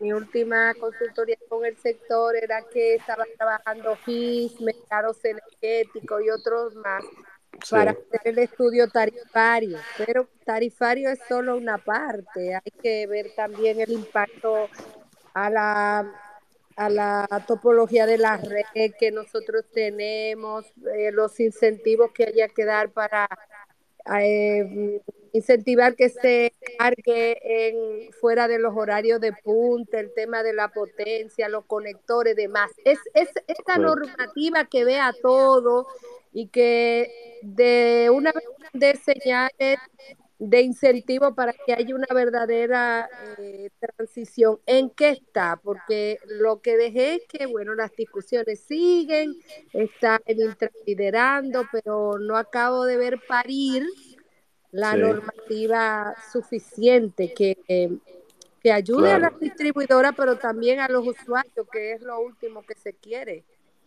Correcto. No, gracias Susana. Eh, contentísimo de tenerte aquí, sobre todo tú que conoces muy bien el tema de regulación y del sector. Eh, pues mira, en la etapa que estamos ahora, es ya esperando la convocatoria para las vistas públicas. Ya eh, la superintendencia anunció públicamente de que los términos del, reglamento estaban definidos y que ya se iba a comenzar a dar a conocer para las consultas. Nosotros como asociación, las propuestas que hicimos fueron muy enfocadas a eso que tú comentabas, a que sea una tarifa monómica, donde el cliente no pague potencia, evidentemente, eh, que si se va a hacer algún cargo de potencia, la tarifa BTS contemple el tema horario, que los carros eléctricos se programan sin problema. Usted conecta su carro y le dice que comience a cargar, por ejemplo, a partir de las 12 de la medianoche y que se detenga a las 6 de la mañana. Y el carro va a cargar así eh, para aprovechar, digamos, cualquier incentivo tarifario que haya. Pero son muchas cosas, no es solamente esa. Eh, ahí viste que el presidente instruyó para la modificación de la 5707 y que contemple el tema de la movilidad eléctrica y el almacenamiento. Eso es un punto importante porque ya le comienza a dar visibilidad Y, y, señores, algo importante, o sea, lo que les comentaba al principio, la movilidad eléctrica trasciende lo que es el transporte. Y en unos años, las principales eh, empresas energéticas no van a ser las convencionales que conocemos que generan energía, van a ser las propietarias de vehículos. Porque imagínense qué va a pasar cuando una empresa tenga en la calle millones y millones de vehículos con sus baterías cargadas y conectadas al sistema y que tenga la capacidad por software de manera remota de retirar energía de esos vehículos. O sea, ya el propietario de un vehículo eléctrico se convierte en un prosumer, o sea, un productor y también un consumidor. Y definitivamente nosotros debemos prepararnos para eso. O sea, yo creo que hay mucha capacidad humana para solo hacer una buena normativa y que sea prueba de futuro, que no hagamos una cosa que en dos o tres años tengamos que cambiarla de nuevo porque no funciona. O sea que vamos a ver cuando salga la vista pública, que debe ser en una o dos semanas, y a partir de ahí, pues entonces emitiremos nuestra opinión y seguro que te vamos a hacer llegar eh, a ti ese pliego para que también con tu opinión se pueda enriquecer ese debate. Excelente. Muchísimas gracias, Carlos y Susana. Gracias. Vamos con Joan, Hostos y Ariel. Buenas noches a todos ustedes. eh, yo quisiera, en primer lugar, hacer una pregunta que va a sonar anécdota, pero una realidad. Eh, hace dos años yo manejaba una pasola eléctrica y tuve un accidente en ella, por muchísimas cuestiones. Uno era el tránsito de la noche que la y también porque la pasola en el momento de yo aceptar, básicamente no tuvo preparación. Entonces, mi pregunta, la pregunta número uno va dirigida a este ámbito, a la seguridad. ¿Qué tan seguros son los carros eléctricos que hay en el mercado ahora mismo en el país? Ok. Pues sí, definitivamente que eh, en las adopciones tecnológicas, pues hay una curva de aprendizaje. Tú tienes los principales actores que son ya vehículos probados y, digamos que han pasado todas las eh, pruebas de, de seguridad, de impacto, etcétera. Pero también te vas a encontrar con algunos productos que, bueno, eh, vienen de mercados con menos regulación y que pueden tener, eh, digamos, una calidad inferior. Yo siempre recomiendo que al, momento de adquirir un vehículo eléctrico, sea de cualquier tipo, nos orientemos de, de dónde viene, eh, si es conocido, si está cumpliendo con las normas, etcétera. Porque ahí, por ahí se van a colar muchos productos que no necesariamente cumplen con, con la seguridad vial que requiere un vehículo de transporte. Pero lo que se comercializa hoy como, como carro regulado, eh, está demostrado que son mucho más seguros que un vehículo de combustión. Eh, el vehículo eléctrico es intrínsecamente más seguro por el tema de que tiene una carrocería que protege mucho la batería. Eh, yo mismo he atravesado unos charcos que los camiones se, se, han parado al lado y yo cruzo sin problema. Porque el vehículo eléctrico no tiene ningún inconveniente atravesando charcos y ese tipo de cosas. Y son vehículos muy rápidos también, o sea que a la hora de hacer un rebase resulta muy seguro. Eh, siempre salen las noticias cada vez que hay un tema de un incendio, pero la realidad es que en Estados Unidos se incendian cerca de eh, 60 vehículos al día y la, prácticamente la totalidad son vehículos de combustión. Eh, lo que pasa es que el vehículo eléctrico hace noticia, pero digamos que en términos generales la seguridad es muy, muy alta y digamos que casi todas las gamas son 5 estrellas en todo tipo de impacto, porque tiene el centro de gravedad muy bajo, la batería está en el piso, los motores también, y ante un impacto no hay transmisión que pueda entrar hacia el carro, ni un motor de combustión, ni ese tipo de cosas. O sea que por ese lado también tiene una gran ventaja. También, también Carlos, lo que se encargan de propagar esa noticia en contra de, los, de la movilidad eléctrica son los mismos fabricantes de vehículos convencionales, que te interesa que siga creciendo el mercado de Dame una como cuando, lo, cuando se inventó el vehículo, el carro de, motor, de motor. La gente que usaba coche decía que los carros andaban tan rápido que le la piel a la gente. O sea, claro, la claro. Siempre va a estar porque obviamente va a haber un mercado que se va a ver afectado. que Sí, sí. eh, son muchos que se están tocando. Yo, por lo menos, desde mi experiencia, utilizando el vehículo eléctrico, como menciono anteriormente, no fue un carro, fue una pasola. Yo, o sea, el accidente obviamente fue por los problemas habituales en este país, problemas de viabilidad, gente que cree que sabe manejar pero no sabe manejar nada. Eh, pero no tengo queja en sí con el vehículo. Yo creo que una de las mejores inversiones que puede hacer el ciudadano promedio es tener un vehículo. No lo digo porque Carlos esté aquí. De hecho, yo cuando adquirí ese vehículo, lo dije desde el momento cero. O sea, el gasto de, obviamente, de combustible fue cero. Eh, el gasto en luz fue mínimo, creo que fueron como 100, 200 pesos mensuales. Y yo andaba eh, la donde vivo casi entera, la ciudad por lo menos, entera. Sí. En un, o sea, ni siquiera se movía el, el- la carga de, de, de- de- de la batería, mm, casi, casi se movía. O sea, yo Sí, cargaba sí. cada... O sea, imagínense ustedes. Entonces, la segunda pregunta es, eh, que va a ser un poquito jocosa realmente. ¿Qué te sentiste tú cuando tuviste al presidente montar un Tesla? Yo me imagino que eso fue... Y, Sí, y más claro. cuando, tuiteros- cuando los tuiteros hicieron eco de la noticia, Elon Musk respondió a ese tweet. Sí, sin duda fue un evento muy, muy interesante para, para el país, ya que nos puso, digamos, ahí en el radar y, y también probablemente incentivó a muchas partes de, de los funcionarios a que se pusieran presto a trabajar en el área. Eh, recordemos que eh, la familia del presidente viene de, de manejar academias y recuerdo que mi papá me llevó siendo muy, muy chiquito a, a una exhibición que hicieron en la universidad de ellos, en la OIM, y fue un carro solar.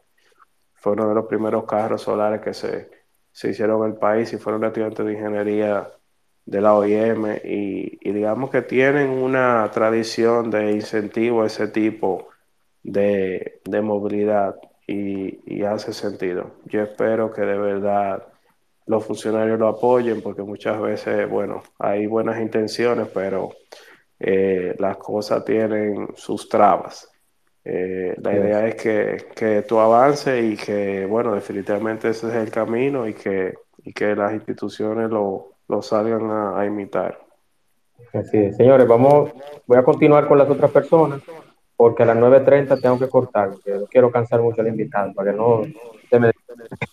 Vamos A con la Ariel. Hostos, Abel y Ricardo.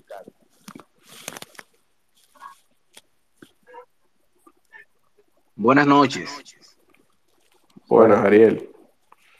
Mi hermano Carlos, es una preguntita, a ver, eh, como tú estás bien empapado con el asunto eléctrico en los coches, eh, uno ve YouTube y en otras redes que los concesionarios como tal eh, están, eh, están importando, o sea, tienen muchos vehículos, están importando vehículos, eh, por, por ejemplo, Volkswagen, eh, Skoda, Audi, entre otras marcas.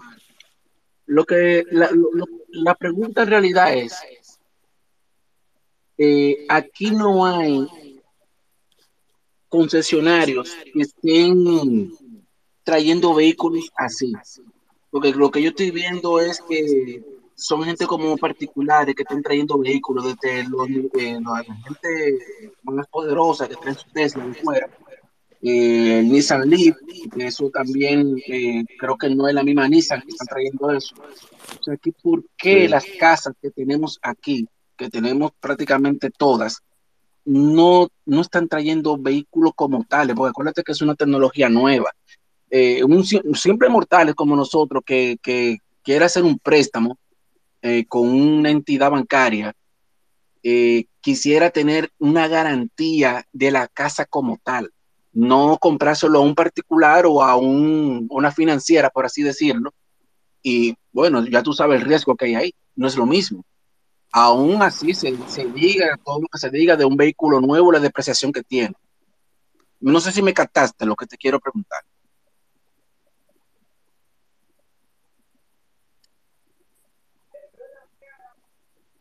¿Aló? ¿Qué? ¿Estás ahí? Sí, estoy aquí. ¿Me copiaron? Sí, al parecer Carlos tiene problemas con, con el de él porque no, no lo veo ahí disponible. Pero bueno, Ariel, mira, eh, yo tengo un poquito de experiencia y disculpa que te que, que tome la respuesta por parte de Carlos. Te comento, sí, hay concesionarios localmente que ya están importando unidades nuevas cero kilómetros. Está el caso Peravia Motor con BYD, está el caso Changán Dominicana que tiene varios modelos eléctricos. Sí, de los chinos, de los chinos, los chinos están en eso. Yo, he- yo he visto Eh, en. eso es correcto. En cuanto a los demás concesionarios también, hay un tema de liberación de parte de las marcas de un producto. Obviamente hay que hacer una inversión en taller, en capacitación de los técnicos y que le liberen el producto para el mercado. A veces, eh, con la escasez que, que hay ahora mismo de unidades nuevas, ellos priorizan otros mercados por el volumen de venta. Lamentablemente República Dominicana no es un referente para volumen de venta y por eso tarda un poquito más en llegar ese tipo de producto aquí. Pero más tarde que temprano vamos a tener los concesionarios eh, importando esas unidades nuevas, cero kilómetros y ofertando eso. Sería un éxito, porque eh, un vehículo así usado, con una tecnología nueva, es un poquito complicado. Conocimiento, eso es todo, Ariel. Es un poquito de sí. conocimiento, eh, la labor que tanto Carlos como todos los muchachos que, que se han involucrado en el tema de movilidad eléctrica eh, ha sido, la verdad, que titánica y han arrojado mucho conocimiento hacia el sector y obviamente eso va afianzando. El tema de los vehículos asiáticos, te comento, los asiáticos tienen muchísimos años trabajando vehículos eléctricos. eh, obviamente, cuando tú hablas de vehículo eléctrico, el referente es Tesla. eh, es lo mismo sucede con, Sí, sí. con lo que es Android, con lo que es Apple, eh, en fin. Pero sí, los asiáticos tienen muy buena calidad de producto y, y muy buena tecnología por Yo igual. estaba viendo ahí un vehículo, creo que era el mismo que tú eh, acabas de mencionar de Peravia Motor, y eso es una cosa increíble. El, el- creo que es prácticamente uno de los pocos que he visto, que he visto. Sí, la verdad es que son muy buenos, son muy buenos. Parece que Carlos se, se nos desconectó Sí, un se, se momento. desconectó, perdonen. Pasa fue que se, hubo un, un fallo, no sé, esto a veces chipea, señores. Perdonen Sí. la interrupción, no, no fue mi intención. Lo que pasa es que esto a veces se cae. Ya lo tenemos de vuelta, Carlos. Sí, ya está por acá, déjame enviarle el micrófono para que esté como speaker. Perdonen la falla, lo que pasa es que los programas en vivo pasa esto. Esto es en vivo, ¿eh? esto es en vivo. Sí. Y la sala, la sala va a quedar grabada, eh, si todo sale bien al final, si cerramos de una forma correcta, que no se caiga. Escucha. Para los que, sí, sí te escucho. Va a quedar grabada, entonces los que quieran escucharla al final, eh, o mañana, o si entraron tarde, pueden escucharla completa. Bueno, pues yo escuché a Ariel eh, hasta el punto que dijo que por qué los concesionarios no se animan a traer las diferentes opciones de vehículos eléctricos y han sido incursiones privadas y de algunas empresas. ¿Correcto, Ariel? Correcto, correcto. pues mira, e- es como tú dices, la movilidad eléctrica en nuestro país comenzó siendo impulsada por acciones privadas, personas que particularmente decidieron traer un vehículo, hacer la prueba, se fueron animando, el sector fue creciendo, otro, otro grupo se, se animó a la importación y de ahí han surgido todas las empresas que conocemos aquí de importación de vehículos eléctricos. Somos ese grupo que comenzamos hace cuatro o cinco años a probar los vehículos y, y a ver, y mira, y ninguno venimos del sector del automóvil, todos venimos del sector de, de la energía o de tecnología. Y hay una razón muy sencilla, y lo comentaba al principio, es un tema de cambio de modelo y paradigma. O sea, ya el, el, vehículo tradicional, como se comercializa y como, eh, digamos, se hace rentable, ya eso cambia totalmente con el vehículo eléctrico. Ya tú prácticamente no vas a necesitar taller, no vas a necesitar piezas de recambio. Entonces eso hace un cambio de paradigma de todo el modelo de, de la comercialización de los vehículos, sobre todo privados. Y las marcas más grandes es la que les va a tomar más tiempo adaptarse a ese cambio. Yo te diría que ya muy pronto tú lo vas a comenzar a ver porque ya van a comenzar a ser exigidas por las fábricas que esos vehículos lo traigan, pero Yo, yo, yo te hago la pregunta porque hace poco tiempo vi un video de, de y él hizo muchas pruebas. Y, eh, había Peugeot, Renault, Volkswagen, buenas marcas, sí. estaban muchas marcas. Correctísimo. Sí, es así. Eh, y de verdad que todavía, eh, todavía está muy, digamos, a disposición de los importadores, pero ya tú vas a comenzar a ver lanzamientos de muchas marcas a partir de este año. Marcas ya muy conocidas, eh, muchos de ellos ya están en la calle, no lo han lanzado. Es un tema de microchips a nivel global y de logística que ha impedido muchos lanzamientos. Pero ya a partir de este año tú vas a comenzar a ver muchas marcas anunciando sus modelos eléctricos en el país porque ya la adopción de la fábrica comienza ya a expandirse en todos sus mercados. Eh, lo vas a ver con mucho más Tengo entendido que la Qashqai, la Qashqai o la Cantus. eh, Sí, definitivamente Nissan, Hyundai, el grupo Volkswagen son, son actores muy fuertes en el sector de la movilidad eh, eléctrica y, y sin duda más temprano que tarde ya deberán aquí comenzar a ofrecer los productos porque eh, la fábrica simplemente va a llegar un momento muy rápido que ya no los va a seguir fabricando de combustión.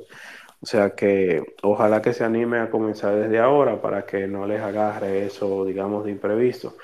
Pero nosotros, por ejemplo, en Giga Auto estamos trabajando en la red de carga de BMW. Nosotros no somos un dealer de carros, nosotros somos una empresa que desarrolla proyectos de movilidad eléctrica. Entonces representamos una marca que es CB Bots, que es el partner global de BMW y junto al, a BMW y el grupo Magna, pues nosotros estamos instalando los cargadores en todos los, eh, los showrooms de ellos a nivel nacional, porque ya se están preparando para el lanzamiento de sus vehículos eléctricos este año.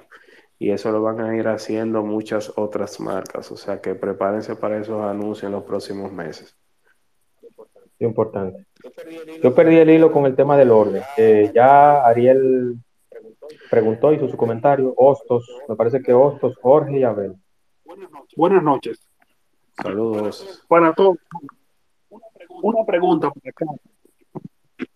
¿Cómo podríamos medir el impacto si el sector estatal, sea transporte y el mismo transporte de las instituciones, hicieran cambios en Si hicieran el, si Gracias. hicieran el cambio eléctrico, ¿cómo podemos medirlo? ¿Qué, qué impacto tendría en el, en el tema de, de cosas de descanso, en nómina eléctrica, Ok. en- en combustible y cosas Sí. así? Y descanso también, ese tipo de componen- componentes que llevan que ya no tendría que Sí, claro. Pues mira, nosotros tenemos una gran oportunidad. Eh, la movilidad eléctrica para nosotros representaría ventajas en diferentes ejes. Y uno de ellos muy importante es el tema de la, eh, de la cuenta de combustible. ¿Ok? Nosotros, mm, nosotros tenemos que comprar los combustibles en dólares. ¿Ok? Y nosotros no producimos dólares. Esos dólares nos llegan a través de las remesas, básicamente, y de importaciones, eh, o exportaciones, mejor dicho.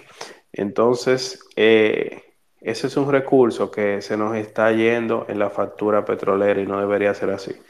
Nosotros produciendo energía de manera responsable, limpia, eh, local, no podemos librar de sangrar la economía con cientos de millones de dólares que mensualmente deben cubrir esa factura y, nos hace dependiente de toda esa cadena de suministro que va eh, tendiendo, eh, digamos, a generar y a tener mayores problemas a medida que pasa el tiempo. Porque ¿qué va a ocurrir? A medida que los vehículos eléctricos se comiencen a adoptar masivamente, pues la cadena de suministro de combustible va a comenzar a tener inconvenientes.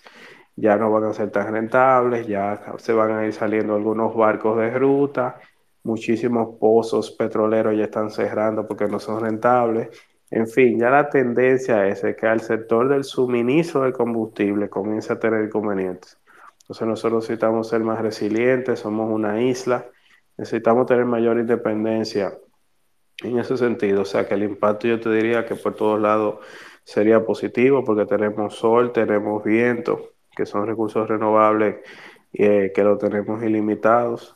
Y si lo hacemos bien, podemos sacarle eso muchísimo provecho y utilizar esos dólares para, para un uso más, más saludable para la economía. Muchísimas gracias, Carlos. Ricardo y Jorge. Eh, buenas noches a todos. Un abrazo. Un placer escucharlo. Un abrazo, doctor. Saludos, saludos, Carlos. ¿Cómo estás? Carlos sabe que soy un entusiasta de los, del automovilismo, del mundo motor y, de la movilidad eléctrica. Yo quería, no sé si lo habrán tocado el tema porque llegué tarde, pero me gustaría saber qué podemos hacer los ciudadanos dominicanos y, y qué, qué podemos hacer, bueno, y ustedes qué pueden hacer para que el gobierno dominicano, ya sea este o u otra administración, entienda que hay que bajarle los impuestos a los autos eléctricos y, y bueno, los autos híbridos. O sea, ¿qué se puede hacer? Todos tenemos la queja de que los autos en República Dominicana, sobre todo los de los nuevos, son sumamente costosos.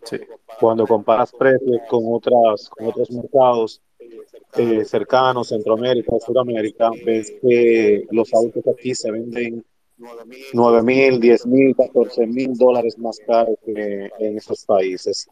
¿Qué se tiene planeado o pensado hacer para que se modifique esa, esa estructura imposita, eh, de impuestos sobre los vehículos que no contaminan, que no necesitan eh, derivados del petróleo como los aceites y que contribuyen al medio ambiente. ¿Hay alguna estructura, alguna, se está pensando en algo para, para presentarle al gobierno? Gracias y buenas noches. Bueno, bueno.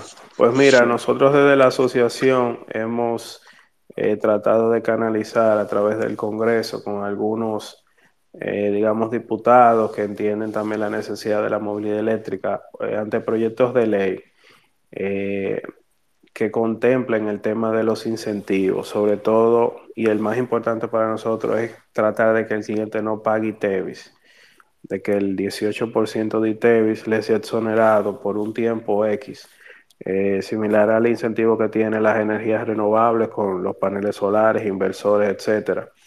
Como todas las cosas, pues que tenga un tiempo de, caducidad, pero que ese primer grupo que lo, que lo pueda adoptar lo reciba pues en condiciones más aventajadas.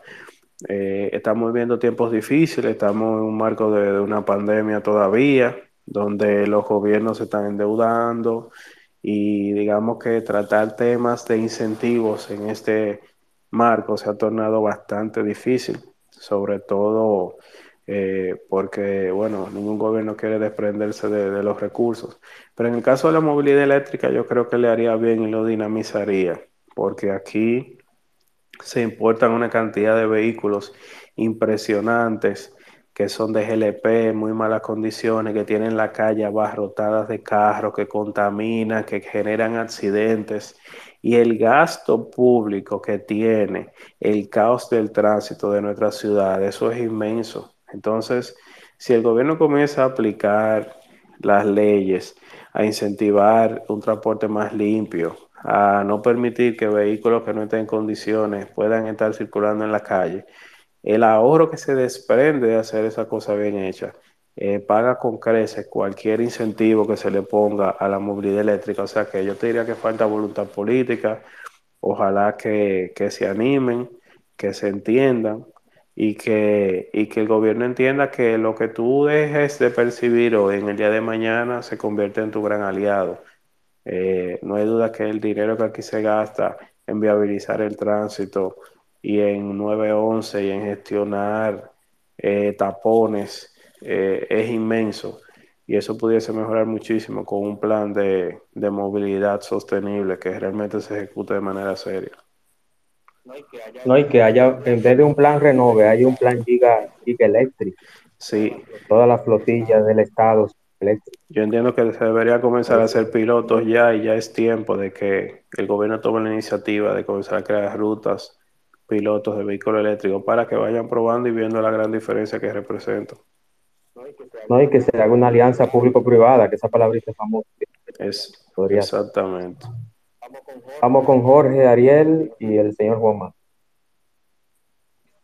Saludos a todos. Eh, disculpen eh, si repito la pregunta, entré un poco tarde, pero tengo entendido que los vehículos eléctricos eh, tienen una vida útil en su batería.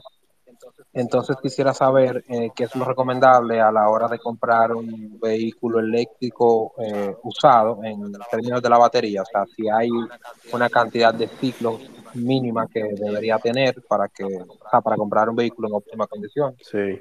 Ese- Esa pregunta yo te iba a hacer, Sí, Carlos. la- Y el cambio de la batería y qué costo tiene, que dicen que es muy alto. Sí, sí, excelente pregunta. Pues miren, al principio, le digo al principio eh, de esta década, 2010, 2011, 2012, muchos fabricantes estaban, digamos, experimentando químicas en las baterías, etcétera.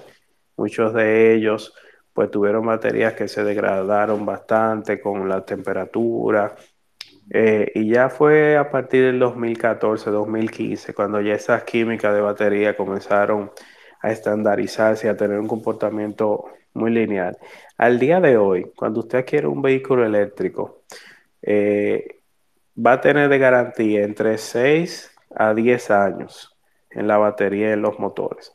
Sea, una garantía que usualmente es más extendida que la de un carro convencional.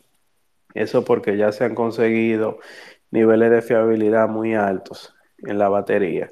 Entonces, la tendencia es que la próxima generación, dígase los vehículos eléctricos que van a salir a partir de ahora, las garantías se extiendan hasta 10 años en batería y en motor. Y eh, luego de ese, la segunda etapa, que es la que ha estado hablando Tesla, etcétera, que ya está hablando de un millón de millas que la batería ya tenga una segunda eh, vida útil que luego del carro se utilice para sistemas de almacenamiento en la casa. O sea que yo te diría que si vas a adquirir un vehículo usado, te acerques a un taller que tenga certificación vehículos eléctricos. Ya aquí en el país hay unos seis o siete que te le hagan un diagnóstico y con ese diagnóstico te indican la salud de la batería.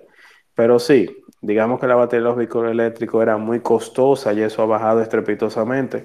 Eh, a- en el 2010, el kilovatio hora de almacenamiento para un carro ah, rondaba cerca de los mil dólares. Al día de hoy, el kilovatio hora anda por los 140 dólares, 130. Y con las tecnologías nuevas que vienen de litio ferrofosfato, ese número va a bajar a 85 dólares por kilovatio hora. O sea que ya en el futuro, tener un problema de batería y tener que reemplazar ya va a representar una cantidad ínfima en relación al ahorro que el cliente va a tener y casi seguro que en cualquier escenario se va a reemplazar con la garantía. Vamos con Ariel y Juan. Con Juan concluimos y un anuncio, el audio de cierre y la- el agradecimiento al Bienvenido, Ariel. Adelante, Ariel. Ariel, uno, dos. No está disponible Ariel. Adelante, Juan. Eh, hola, ¿qué tal? ¿Me escuchan bien? Se escucha bien. Fuerte y claro, hermano. Bueno, lástima que no pude entrar eh, antes para escuchar eh, este tema tan interesante. ¿no? No, pero va a estar grabada, va a estar grabada, hermano. Yo te envío, tranquilo. Ah, muy bien. Bueno, voy a hacer una, voy a hacer una pregunta. No sé si ya habla.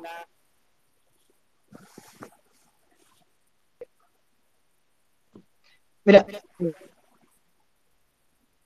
Se está cortando, Juan.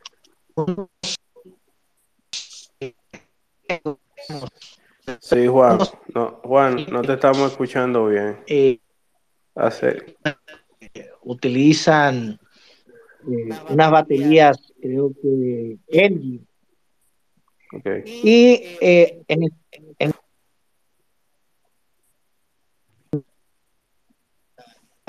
de manera súbita en el proceso de carga.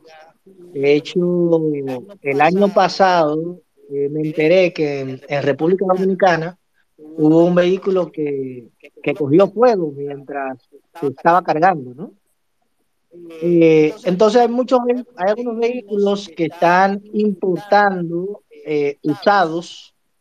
Algunos de esos vehículos eh, están registrados como vehículos que, que, tienen baterías con ciertos problemas. En Estados Unidos lo que se está haciendo es como cierto tipo de recall en donde tú llevas, llevas los vehículos y bueno, le hacen los ajustes, ¿no? Sí. Pero en República Dominicana, eh, cuando tú compras un vehículo, por ejemplo, un vehículo usado, eh, no hablo de un Tesla, sino un vehículo, qué sé yo, quizás 2016, 2017, eh, a veces no, la casa de esos vehículos no, no, no ofrece este nivel de garantía, solo mandarlo para que le hagan un recall, ¿no? Sí. ahí hay algunos, he escuchado de Chevrolet Ball, de Hyundai Kona. Y bueno, no sé qué, qué opinión tiene sobre esto. ¿no? Yeah. ¿Y qué medidas uno puede tomar para seleccionar un vehículo correcto? ¿no?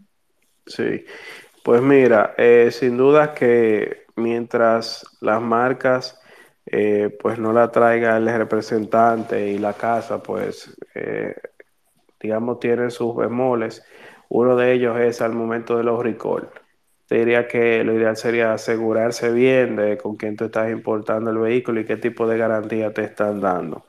Eh, hasta el momento en el país no conozco de ningún caso de un vehículo eléctrico haya tenido un problema de incendio, de verdad que no. Sí vi uno que se cree que, que, que lo pusieron como que tuvo un problema, pero el, el, que se incendió fue un vehículo de combustión que estaba parqueado detrás del vehículo eléctrico.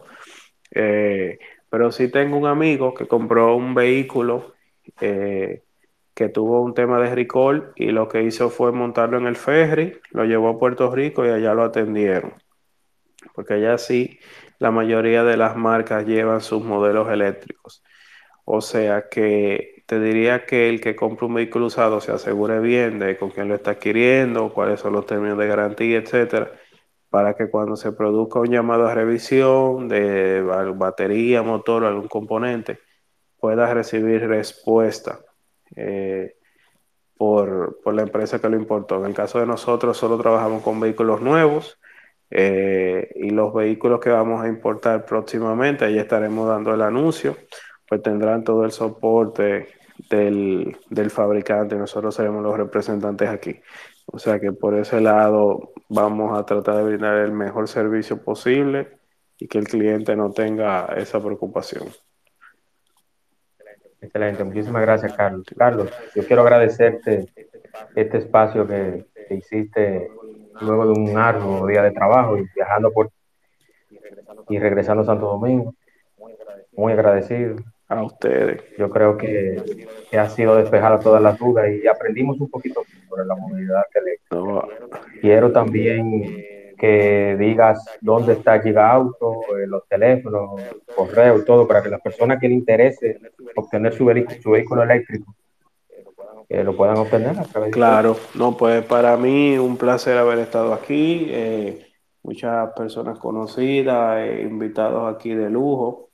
Y los que me conocen saben que siempre, eh, digamos, es una parte a la cual eh, me apasiona, es compartir la información, lo que, los datos que podamos manejar y que la gente se puede edificar con eso. Pues mira, nosotros estamos ubicados en Nuevo Centro, en el primer piso. Eso es en la López de Vega, número 29. Y, y allí, eh, como les digo, la oferta se va a aumentar de manera considerable. Queremos llevarle vehículos a la clase media, a la clase trabajadora, personas que andan buscando un vehículo para trabajar y que también quieren que eso genere un impacto en la economía de su familia eh, y también se sienta que aporten al medio ambiente. Este año tenemos unos anuncios muy interesantes. Así que en Giga Auto, en la López de Vega primer piso, en nuestras redes sociales Giga Auto Rayabaja RD. Con muchísimo gusto le atendemos. Tenemos desde patinetas hasta Tesla, que no todo es vehículo. La gente muchas veces cree que para generar un impacto tiene que comprarse un vehículo eléctrico y no necesariamente. Si su trabajo le queda cerca, comience con una patineta y luego entonces usted da el paso a un vehículo si lo necesita. Pero el tema de la movilidad, eh, digamos, se resuelve con mucha conciencia, con minimizar los viajes lo más posible y hacerlo lo más ecológico que se pueda. O sea que ahí estamos a sus órdenes y por Twitter, aquí me ubica cualquier pregunta y estoy siempre a sus órdenes. Así que muchísimas gracias. Así es. Yo quiero, yo quiero también agregarle a eso una reflexión y es que yo, yo entiendo que todos tenemos la responsabilidad de cuidar este planeta, que es el único que tenemos.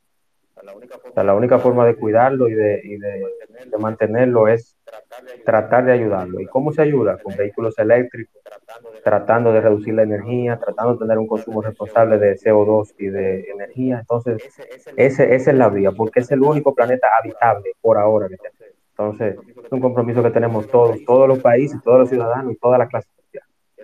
Quiero agradecerte nuevamente, Carlos, por tu participación. Muy agradecido, agradecido a todos, Susana, Juan, a todos los demás. Y quiero invitarlos el próximo martes. Tenemos una sala con Carolina, eh, la señora Carolina de Mujer Seguridad, sobre el informe del grupo de trabajo de la reforma a la policía.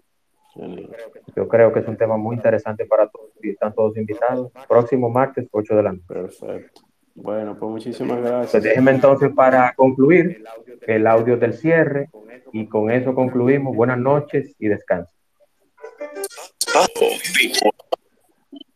Temas interesantes y de crecimiento personal. Por el día de hoy ha sido todo. Mañana te esperamos aquí en el espacio de Juan Manuel. Gracias por acompañarnos y hasta la próxima.